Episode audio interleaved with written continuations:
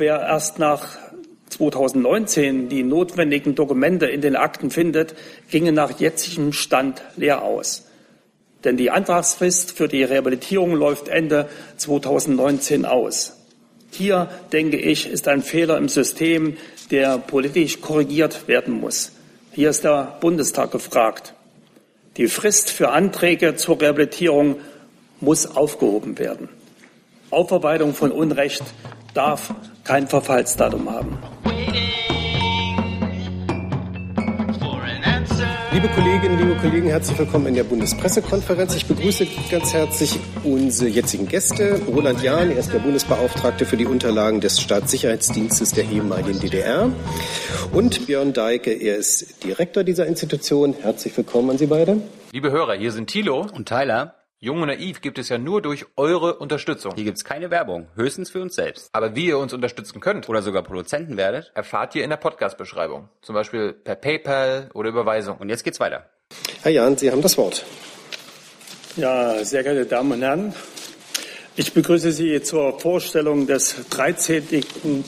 13. Tätigkeitsberichtes des Bundesbeauftragten für die Stasi-Unterlagen, den ich vor gut einer Stunde dem Präsidenten des Deutschen Bundestages, Professor Dr. Norbert Lammert, übergeben habe. Die letzten zwei Jahre, der Zeitraum des Tätigkeitsberichtes, waren stark geprägt von der Diskussion um die Zukunft des Umgangs mit den Stasi-Unterlagen. Im Wesentlichen ging es dabei um die Frage, arbeitet die Stasi-Unterlagenbehörde als zeitlich begrenzte Einrichtung weiter auf Abruf oder kann es neue Strukturen geben, die langfristig ohne zeitliche Begrenzung den Erhalt und den Zugang zu den Stasi-Unterlagen sowie die Auseinandersetzung mit der SED-Diktatur besser und zeitgemäßer ermöglichen. Der Deutsche Bundestag hat seine Antwort gegeben. In einem Beschluss vom 7. Juni letzten Jahres heißt es, es gilt, zukunftsfähige und stabile Strukturen zu erarbeiten. Als Grundlage dafür wurde festgelegt, der Gesamtbestand des Stasi-Unterlagenarchivs bleibt erhalten und es gibt keine Verschlechterung bei Aktenzugang und Akteneinsicht. Die Stasi-Unterlagen haben also eine Zukunft, und zwar eine dauerhafte. Damit wurde ein weiterer Meilenstein in der Geschichte des Umgangs mit den Stasi-Unterlagen gesetzt. Die Stasi-Unterlagen sind ein Teil des Gedächtnisses der Nation geworden. Diese neue Grundlage bestimmte letztes Jahr viele unserer Aktivitäten. Das Motto heißt Neues schaffen, um den Kern des Alten zu bewahren. Repression, Revolution und Aufklärung, dieser Dreiklang, den die Stasi-Unterlagen repräsentieren, er braucht neue und vor allen Dingen zukunftsfähige Strukturen, geeignete Orte und zeitgemäße Vermittlung. Das verlangt unter anderem Modernisierung und Investitionen in Digitalisierung und archivgerechte Bauten. Den Transformationsprozess, so will es der Bundestag, soll der Bundesbeauftragte für die Stasi-Unterlagen aus dem Amt heraus einleiten. Dazu gehört unter anderem, dass wir gemeinsam mit dem Bundesarchiv ein belastbares Konzept erarbeiten, in dem die dauerhafte Sicherung des Stasi-Unterlagenarchivs unter dem Dach des Bundesarchivs erfolgen soll. Aber auch die Forschung, die Bildung und die regionalen Standorte sind Teil des Transformationsprozesses.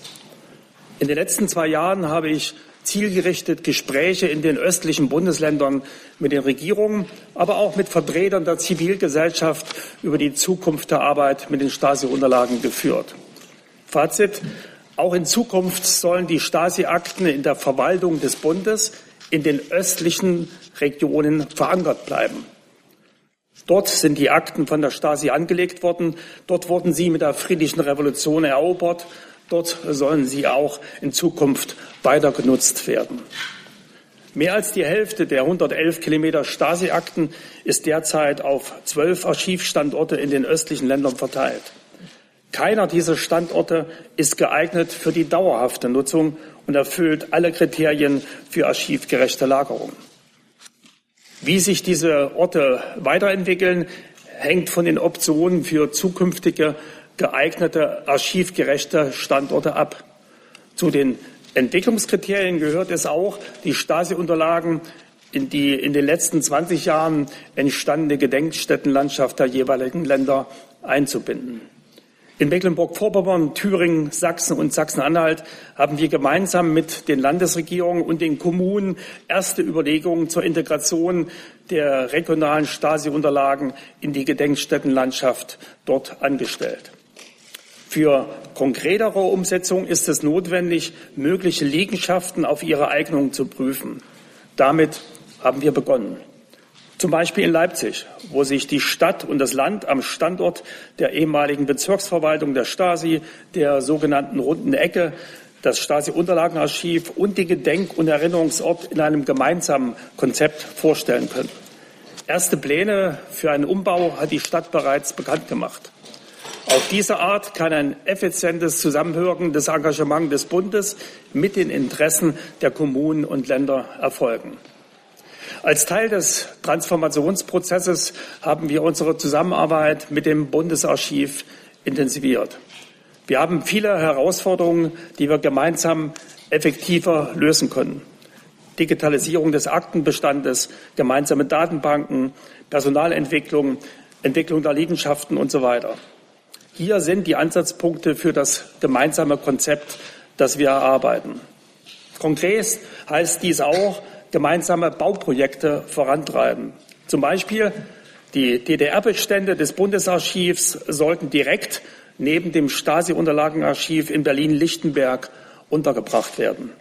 Damit wird dem Platzbedarf des Bundesarchivs entsprochen.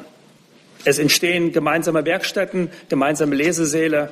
Synergien gerade für die Nutzer sind möglich. Forscher, Wissenschaftler, Journalisten, alle können so an einem Ort den gesamten Bestand der DDR-Akten, die in Bundesverwaltung sind, nutzen. Dazu gehören auch die Bestände der Stiftung Archiv der Parteien und Massenorganisationen, der SAPMO und ihrer Bibliothek. Damit entsprechen wir ebenfalls den Auftrag des Bundestages zur Fortentwicklung des Geländes der ehemaligen Stasi-Zentrale als Ort der Aufklärung über Diktatur und Widerstand. Dort vor Ort wurde im Juni die Open-Air-Ausstellung der Robert-Habermann-Gesellschaft zu Revolution und Mauerfall eröffnet. Das 2015 durch die Bundesrepublik zurückgekaufte Haus 22, das ehemalige Offizierscasino der Stasi, dient als gemeinsamer Informationspunkt. Die Weiterentwicklung des Geländes als Ort der Aufklärung zu einem Campus für Demokratie konzentriert sich auf die Idee, hier gemeinsam mit anderen Partnern Diskussionen im Spannungsfeld zwischen Diktatur und Demokratie zu führen. Besonders am historischen Ort der Stasi-Zentrale in Berlin, aber auch in der Region haben wir Veranstaltungsformate und Führungen etabliert, die das Stasi-Unterlagenarchiv mit seinem besonderen Charakter weiter profilieren. Unsere Bildungsangebote sind neu ausgerichtet. Projekttage für Schüler mit Stasi-Akten am historischen Ort sind ein erfolgreiches Mittel, Geschichte konkret und erlebbar zu vermitteln. Aber natürlich ist das Stasi-Unterlagenarchiv nach wie vor und vor allem eine wichtige Einrichtung für Menschen, die in der DDR Unrecht erlebt haben. Auch 27 Jahre nach dem Ende der DDR ist es für jeden Einzelnen wichtig, einen Antrag auf persönliche Akteneinsicht zu stellen, das ist ein besonderer Schritt. Die eigene Lebensgeschichte neu zu erfahren, das ist nicht selten ein großer Einschnitt. Die Option zur persönlichen Akteneinsicht wird es dauerhaft geben. Auch das hat der Bundestag in seinem Beschluss deutlich gemacht. Und Tausende von Bürgerinnen und Bürgern haben die Akteneinsicht auch im Zeitraum des Tätigkeitsberichtes genutzt. 2015 waren das über 62.000 Anträge und 2016 gute 48.000 Anträge. Den Opfern der SED-Diktatur gerecht werden, das ist auch in Zukunft eine zentrale Aufgabe unserer Arbeit. Viele Menschen schauen nämlich erst spät in ihre Akten, zum Beispiel wenn sie in den Ruhestand gehen. Nicht wenige haben Fehlzeiten bei der Rentenberechnung, weil sie politisch verfolgt wurden. Da können die Stasi-Akten helfen, Beweise zur Rehabilitierung vorzulegen. Doch wer erst nach 2019 die notwendigen Dokumente in den Akten findet, ginge nach jetzigem Stand leer aus. Denn die Antragsfrist für die Rehabilitierung läuft Ende 2019 aus. Hier, denke ich, ist ein Fehler im System, der politisch korrigiert werden muss. Hier ist der Bundestag gefragt. Die Frist für Anträge zur Rehabilitierung muss aufgehoben werden. Aufarbeitung von Unrecht darf kein Verfallsdatum haben. Die Verwendung der Akten zur Überprüfung von Beschäftigten im öffentlichen Dienst, aber auch von politischen Funktionsträgern wurde im Berichtszeitraum ja entsprechend des konkreten Bedarfs, zum Beispiel nach Wahlterminen, nachgefragt. 2015 waren es insgesamt gut 3000 Ersuchen und 2016 gut die Hälfte, also 1600 Ersuchen. Aber dass jeder Einzelfall zählt, hat die Berliner Diskussion um die Besetzung des Posten eines Staatssekretärs gezeigt. Es war schon bemerkenswert, dass im Jahre 2016 eine Tätigkeit für die Stasi noch so viel gesellschaftlichen Diskussionsstoff bietet. Zum Transformationsprozess gehört es außerdem, die Bedingungen für die Forschung zu den Herrschaftsmechanismen der SED-Diktatur weiterzuentwickeln. Die Forschung beim BSDU hat in den vergangenen zwei Jahren durch eine Reihe an Publikationen zur Unterrichtung der Öffentlichkeit über das Wirken der Stasi beigetragen. Herausheben möchte ich stellvertretend ein gemeinsames Projekt mit der unabhängigen Historikerkommission beim BND, das in 2016 seinen Abschluss gefunden hat. Die Studie Der Geheimdienstkrieg in Deutschland beschreibt eine Episode zur Konfrontation von Stasi und der Gruppe Gehlen, dem Vorläufer des BND aus dem Jahre 1953. Aber auch externe Forscher haben das Archiv genutzt. So ist zum Beispiel mit Hilfe der Stasi-Akten die preisgekrönte Studie Auftrag Menschenraub über die Entführung der Stasi in den 50er und 60er Jahren erschienen. Über 2000 600 Anträge aus Forschung und Medien sind in den beiden Jahren gestellt worden.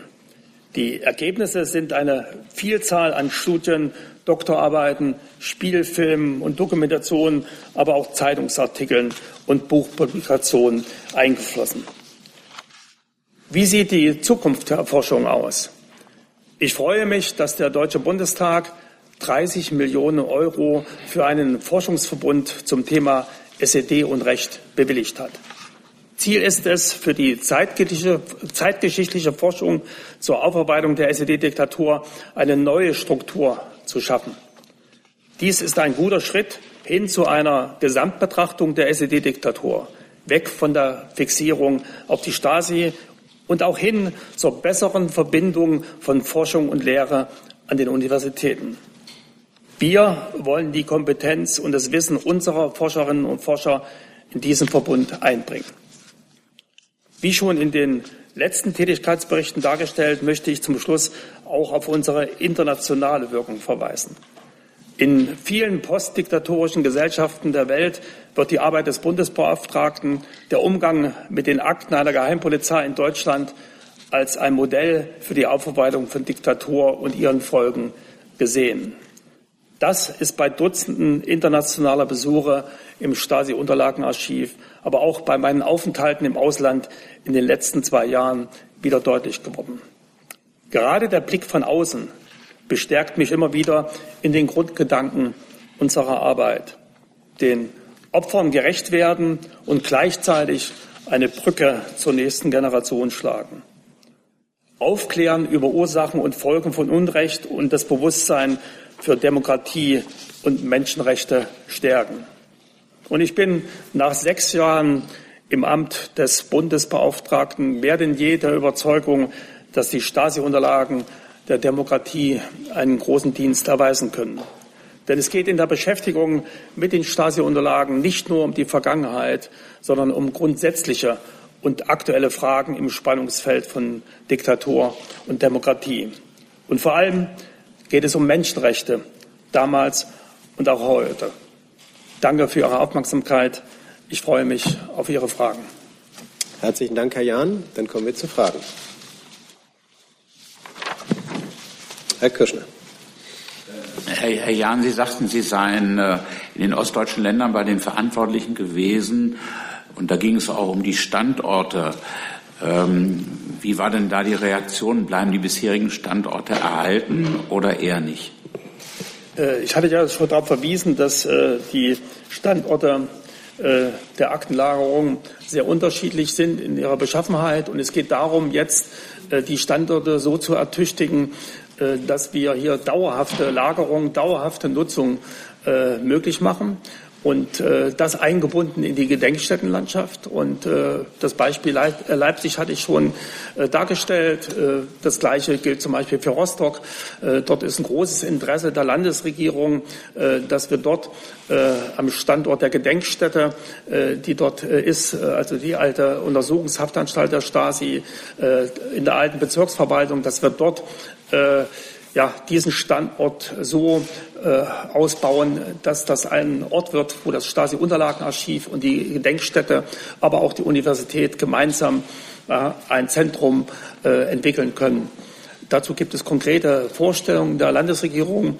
Äh, äh, diese sind auch im Koalitionsvertrag niedergeschrieben. Man will dort ein Arno-Echt-Zentrum gründen, äh, genannt nach einem SED-Opfer. Die nächste Frage, Frau Kollegin. Ähm, Schütz DPA, äh, wenn Sie sagen, die ähm, Archive sind äh, ungeeignet oder nicht äh, den Anforderungen entsprechend, droht denn jetzt eigentlich auch Aktenverlust oder ist Aktenverlust schon eingetreten? Äh, der Verlust ist nicht eingetreten, aber natürlich sind äh, äh, ja, Standards zur Lagerung von äh, Akten notwendig. Und äh, in dem Sinne äh, ist es wichtig, dass wir hier die dauerhafte Lagerung absichern. Das heißt, es gilt darum, dass in allen Archiven Klimaanlagen sind. Wir haben in einer einzigen, in einer, an einem einzigen Archivstandort eine Klimaanlage in den Außenstellen. Das muss alles nachgebaut werden und da gilt es jetzt zu sagen, Investitionen zu tätigen, dass wir das für die Zukunft hinbekommen. Wenn Sie noch was ergänzen wollen. Wollen Sie ergänzen? Also es ist immer darauf hinzuweisen, dass natürlich ähm, Papier auch dem Zerfall unterliegt. Wir müssen äh, sehen, dass wir haben eine dauerhafte Aufgabe. Diese dauerhafte Aufgabe muss dadurch gesichert werden, dass die Archivnormen eingehalten werden. Und insofern ähm, kann ich das nur noch mal unterstreichen, dass es äh, für die Zukunft wichtig ist, ähm, einen Plan zu entwickeln, wie man das ähm, Archivgut so unterbringt, dass äh, eben die Normen äh, eingehalten werden. Herr Kollege. Marcel Fossenau, Deutsche Welle. Herr Jahn, Sie haben ja die Zusammenarbeit äh, angesprochen. Mich interessiert mal vor dem Hintergrund der ja nun nicht äh, in der Form umgesetzten Empfehlung der Kommission, wie Sie die Zusammenarbeit mit den verschiedenen Organisationen, Institutionen im Moment beschreiben würden. Im Raume stehen ja so uncharmante Wörter wie äh, Aufarbeitungskombinat und, und, und. Oder es gibt ja auch immer wieder Kritik auch an ihrer Amtsführung. Da ist ja beispielsweise Herr Henke alles andere als freundlich Ihnen gegenüber. Da interessiert mich mal eine Einschätzung. Also ich denke, äh, dass äh, gerade auch äh, die Entwicklung der letzten Jahre gezeigt hat, dass es darum geht, nicht eine Generalaufarbeitungsbehörde zu haben, sondern dass es darum geht, ja, hier arbeitsteilig das zu entwickeln, was konkret diese Institution ausmacht. Die Profilierung als Stasi-Unterlagenarchiv ist hier der Weg, den wir gehen, an den historischen Orten in Zusammenarbeit mit anderen Akteuren. Das Beispiel hier in Berlin in der ehemaligen Stasi-Zentrale, denke ich, ist äh, etwas, was auch gerade in der Region eine Vorbildwirkung hat. Äh, und äh, dass wir dort hier diesen Campus für Demokratie weiterentwickeln, indem das Stasi-Unterlagenarchiv als eine staatliche Behörde äh, mit den Partnern der ASTAG als einem Verein, der das Stasi-Museum betreibt, als auch der Robert-Habemann-Gesellschaft, die das Archiv Oppos äh, zur Opposition betreibt und mit ihrer Ausstellung dort präsent ist, das zeigt sozusagen, wie ja arbeitsteilig vorangegangen werden kann. Und das äh, ist auch in der Region gut möglich, äh, dass dort die verschiedenen Akteure, äh, die Gedenkstättenstiftung, aber auch zivilgesellschaftliche Vereinigungen sich mit einbringen können. Und ich glaube, das ist der Weg. Aufarbeitung ist eine gesellschaftliche Aufgabe.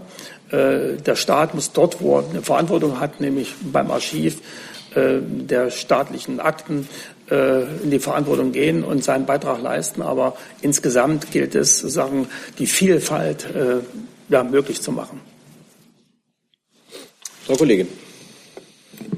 Birgit Schmeizner vom Bayerischen Rundfunk. Herr Jahn, äh, ich wollte mich ähm, erkundigen nach dem Stand der Digitalisierung. Es gibt ja schon die Möglichkeit, online zu recherchieren. Da wollte ich fragen, wie entwickeln sich denn da so die Klickzahlen? Ist das, äh, merkt man schon, dass da vielleicht die Zukunft hingeht?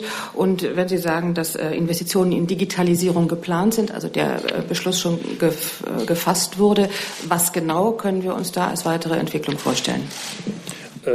Also als erstes geht es darum, dass wir natürlich für den Nutzer die Digitalisierung vorantreiben. Wir haben mit der Stasi-Mediathek, die wir vor zwei Jahren auf den Weg gebracht hat, hier äh, ein wichtiges einen wichtigen Beitrag geleistet, dass gerade auch junge Leute äh, hier mit äh, den Möglichkeiten des Internets äh, sich in dieses Thema einarbeiten. Aber auch die äh, Digitalisierung äh, zur Bestandserhaltung äh, ist auch ein wichtiger Teil. Gerade bei Audios und Videos ist das ganz, ganz wichtig. und so wird das Schritt für Schritt sozusagen erfolgen. gerade auch bei den Akten ist es so, dass wir die Akten digitalisieren, die häufig gebraucht werden und äh, somit einen Workflow haben, der auch äh, eine größere Effizienz äh, darstellt. Und das wird aber auch äh, gemeinsam mit dem Bundesarchiv äh, vorangetrieben. Genau, wir arbeiten äh, insgesamt in der Behörde an einer Strategie, dass unser Haus sich zukünftig digital darstellen kann, dass wir auch die Arbeitsprozesse digital abbilden können, dass es äh, in der Diskussion im Augenblick. Wir werden da auch natürlich einen längeren Zeitraum für brauchen. Äh, aber wir passen uns natürlich dort auch den äh, Nutzeranforderungen an. Ähm, und das ist in Zusammenarbeit mit dem ähm, Bundesarchiv ähm, in der Diskussion, wie wir dort auch gemeinsam Synergieeffekte nutzen können. Kurze Nachfrage. Sie hatten gesagt, Sie digitalisieren die Akten, die besonders nachgefragt werden. Welche sind denn das bitte? Äh, das sind natürlich immer äh, Akten, äh, wenn es darum geht, zu Jahrestagen Informationen zu liefern. Das sind Akten auch bei Einzelfällen. Das ja, ist sozusagen etwas, was nicht allgemein festgelegt werden kann, sondern wir merken natürlich, 25 Jahre friedliche Revolution gab es natürlich dann Bedarf, Akten zur Verfügung zu stellen, die äh, ja, zum Beispiel das Wirken der Opposition darstellen, äh, die Maßnahmen der Stasi gegen die Opposition und so weiter.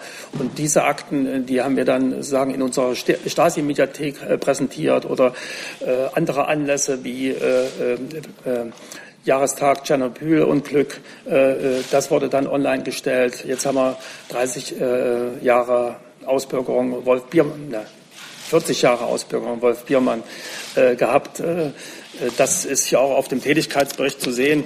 Äh, hier äh, die Akten von Wolf Biermann sozusagen in der Mediathek sind sozusagen aus Anlass des Jahrestages reingestellt worden, aber finden natürlich dann auch für die Zeit danach noch einen guten Zuspruch. Ja, Frau Kollegin, bitte. Gabriele Intemann, Radio Bremen.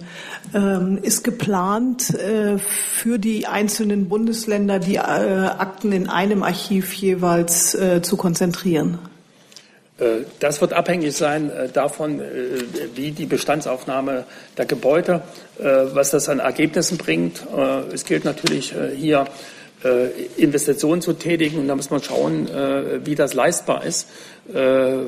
Ich denke, dass langfristig natürlich auch hier Zusammenlegungen äh, möglich sind. Äh, aber das ist abhängig ganz konkret von den Projekten, die in den jeweiligen Ländern äh, jetzt äh, angegangen werden. Herr Kollege. Markus Geile vom EPD. Äh, Herr Jahn, Sie sprachen davon, dass die DDR-Bestände des Bundesarchivs äh, möglicherweise nach Lichtenberg zusammengezogen werden sollen, dafür auch Bauprojekte äh, angedacht sind. Wie konkret ist denn das schon? Ist es ausfinanziert oder ist das im Moment nur ein Konzept? Nein, das ist erstmal das Konzept und die Bestandsaufnahme wird natürlich dann anhand des konkreten Projektes erfolgen. Und da werden wir auch in den nächsten Tagen konkrete Besprechungen auch haben mit den Zuständigen. wir wollen das gemeinsam mit dem Bundesarchiv auf den Weg bringen. Und äh, das, denke ich, ist etwas, was äh, sagen, gründlich gemacht werden muss. Es muss auch das Land Berlin einbezogen sein, weil einiges an Liegenschaften noch äh, dem Land Berlin zugeordnet ist. Äh, aber auch da sind wir in Gesprächen, sodass das dann auf den Weg gebracht werden kann. Ich hätte noch eine Nachfrage. Gibt es denn irgendwie einen finanziellen Rahmen, der Ihnen gesetzt worden ist äh, bei, dieser ganzen, bei dem ganzen Transformationsprozess? Also haben Sie vom Bundestag eine bestimmte Summe zur Verfügung gestellt bekommen oder? Nein, äh, es gibt keinen finanziellen Rahmen, sondern es geht darum, dass wir erstmal jetzt in der praktischen Arbeit ein Konzept äh, entwickeln, äh, was ja, einerseits den Weg unter das Dach des Bundesarchives beinhaltet, aber wir haben natürlich in unserer praktischen Arbeit die Aufgaben zu erfüllen, die anstehen. Und der Transformationsprozess ist sozusagen ein Prozess, der bei laufender Arbeit gemacht wird. Herr Fürstenau nochmal? Oder äh, wollen Sie noch was ergänzen? Das ähm, Verfahren läuft ja generell so ab, dass man nach Konzeptlegung ähm, dann sich äh, mit den zuständigen Behörden auseinandersetzt. Das ist in dem Fall unter anderem die BIMA, äh, die das Liegenschaftsmanagement macht. Die machen Wirtschaftlichkeitsuntersuchungen und dann kommt im Nachhinein, äh, werden darüber die Etatisierungen laufen. Also wenn Sie das Liegenschaft, den Liegenschaftsbereich meinen, dann ist das, ist das ein etwas anderes Verfahren als die, der Etat, der dem Beauftragten sonst zur Verfügung steht da muss man, ähm, da muss man diese Dinge muss man ein wenig trennen. Also am Anfang steht das Konzept, dann kommen Untersuchungen und dann geht das seinen Gang. Herr Fürstenau nochmal.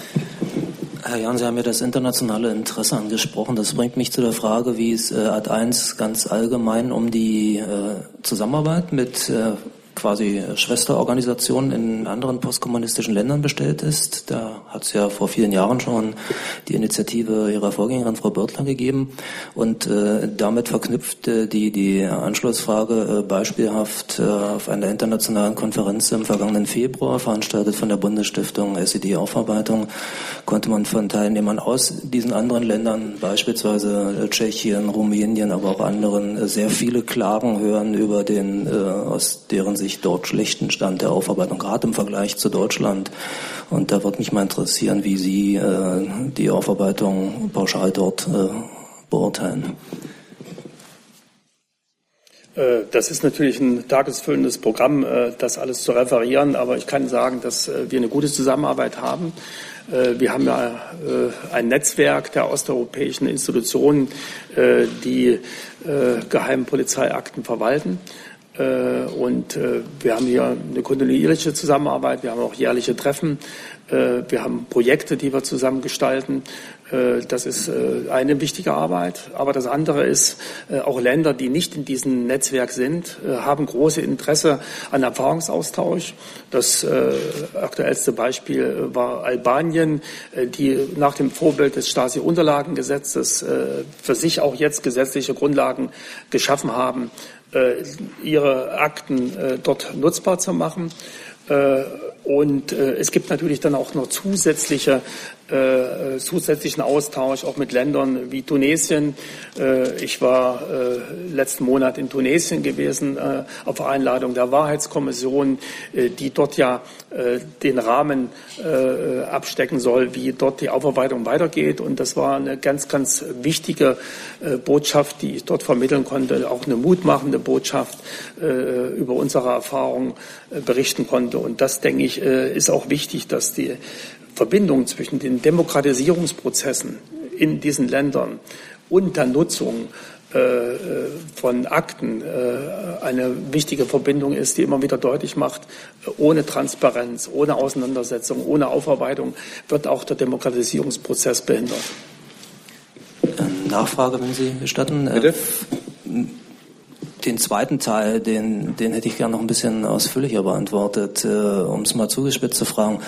Äh, wie, wie, wie fühlt sich der äh, ehemalige DDR-Bürgerrechtler Roland Jahn, wenn er sieht, äh, ich nehme jetzt mal das Beispiel Rumänien, weil es mir da besonders gravierend zu sein scheint, wie dort äh, ja, Aufarbeitung teilweise aktiv äh, verhindert wird? Äh, das ist natürlich nicht zufriedenstellend. Und, äh, aber das ist auch unsere Funktion, dass wir in diesem Netzwerk uns gegenseitig stützen. Alleine, dass die Rumänen immer wieder auf Deutschland verweisen können, dass wir äh, hier im Austausch sind und dass wir auch solidarisch sind äh, hier mit den anderen Ländern. Äh, das, denke ich, ist ganz wichtig. Aber gerade äh, vielleicht noch etwas äh, deutlicher äh, ist das ja in Russland der Fall. Und unsere Kontakte zum Memorial sind deswegen sowohl konkret, aber auch symbolisch, äh, dass wir hier deutlich machen, äh, diese Arbeit dieser äh, ja, Bürgerrechtsvereine in Russland ist ganz, ganz wichtig, damit es überhaupt noch eine Chance auf eine Demokratisierung dieses Landes gibt. Gibt es weitere Fragen? Herr Kirschner nochmal. Liebe Hörer, hier sind Thilo und Tyler. Jung und Naiv gibt es ja nur durch eure Unterstützung. Hier gibt es keine Werbung, höchstens für uns selbst. Aber wie ihr uns unterstützen könnt oder sogar Produzenten werdet, erfahrt ihr in der Podcast-Beschreibung. Zum Beispiel per PayPal oder Überweisung. Und jetzt geht's weiter. Ja, noch zu einem anderen Thema. Herr Jahn, heute ist äh, vor dem Arbeitsministerium eine Demonstration äh, von Menschen, die aus der kommunistischen Diktatur geflohen sind, rentenrechtlich dann so gestellt wurden, als ob sie immer in der alten Bundesrepublik gelebt haben. Und nach dem 3. Oktober 1990 zählt wieder ihre DDR-Biografie mit der Folge, dass sie finanzielle Verluste haben bei der Rentenberechnung. Halten Sie das Anliegen dieser Leute für gerechtfertigt? Also ich denke, es ist immer wichtig, äh, Rentengerechtigkeit äh, zu schaffen. Und äh, es ist äh, hier offensichtlich, dass es um mehr geht als um Geld. Es geht um die Symbolik, dass Menschen, die aus der DDR geflohen sind oder äh, freigekauft worden sind äh, oder ausgereist sind, äh, dass die nicht im Nachhinein wieder zum DDR-Bürger gemacht werden können. Äh, das ist auch ein wichtiges äh, Signal, äh, was hier gesetzt werden sollte und äh, dass man hier auch diesen Menschen hilft. Gibt es weitere Fragen? Das ist nicht der Fall. Dann bedanke ich mich ganz herzlich bei unseren Gästen. Herr Jan, Herr Dahlke, herzlichen Dank und schließe die Pressekonferenz. I'm thinking